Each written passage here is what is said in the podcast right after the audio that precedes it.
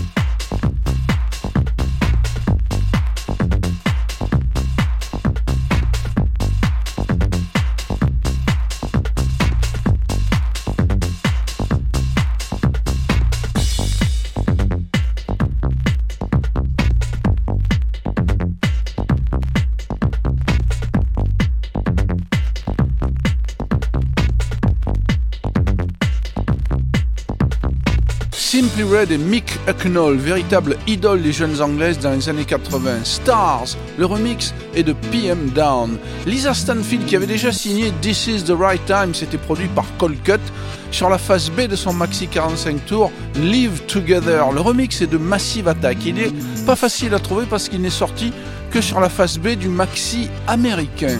Yaz, The Only Way Is Up, produit par Colcut aussi. Mais là, c'est le remix Bad House Music et c'est Bam Bam qui s'y colle, celui qui avait fait Give It To Me, I'm a Man, Baby.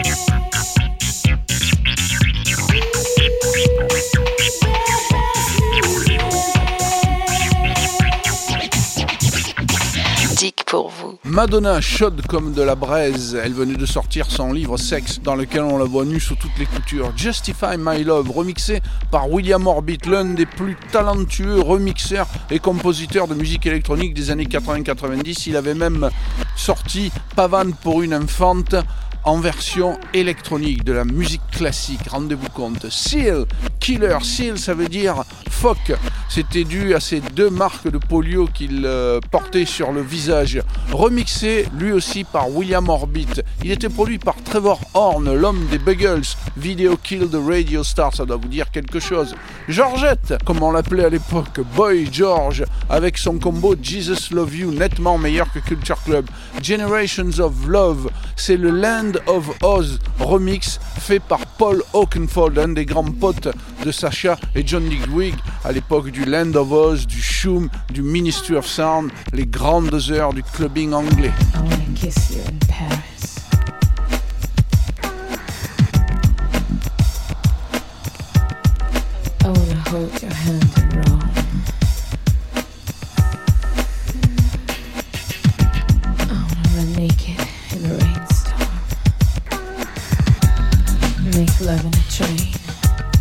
Cross country. You put this in me. So now what? So now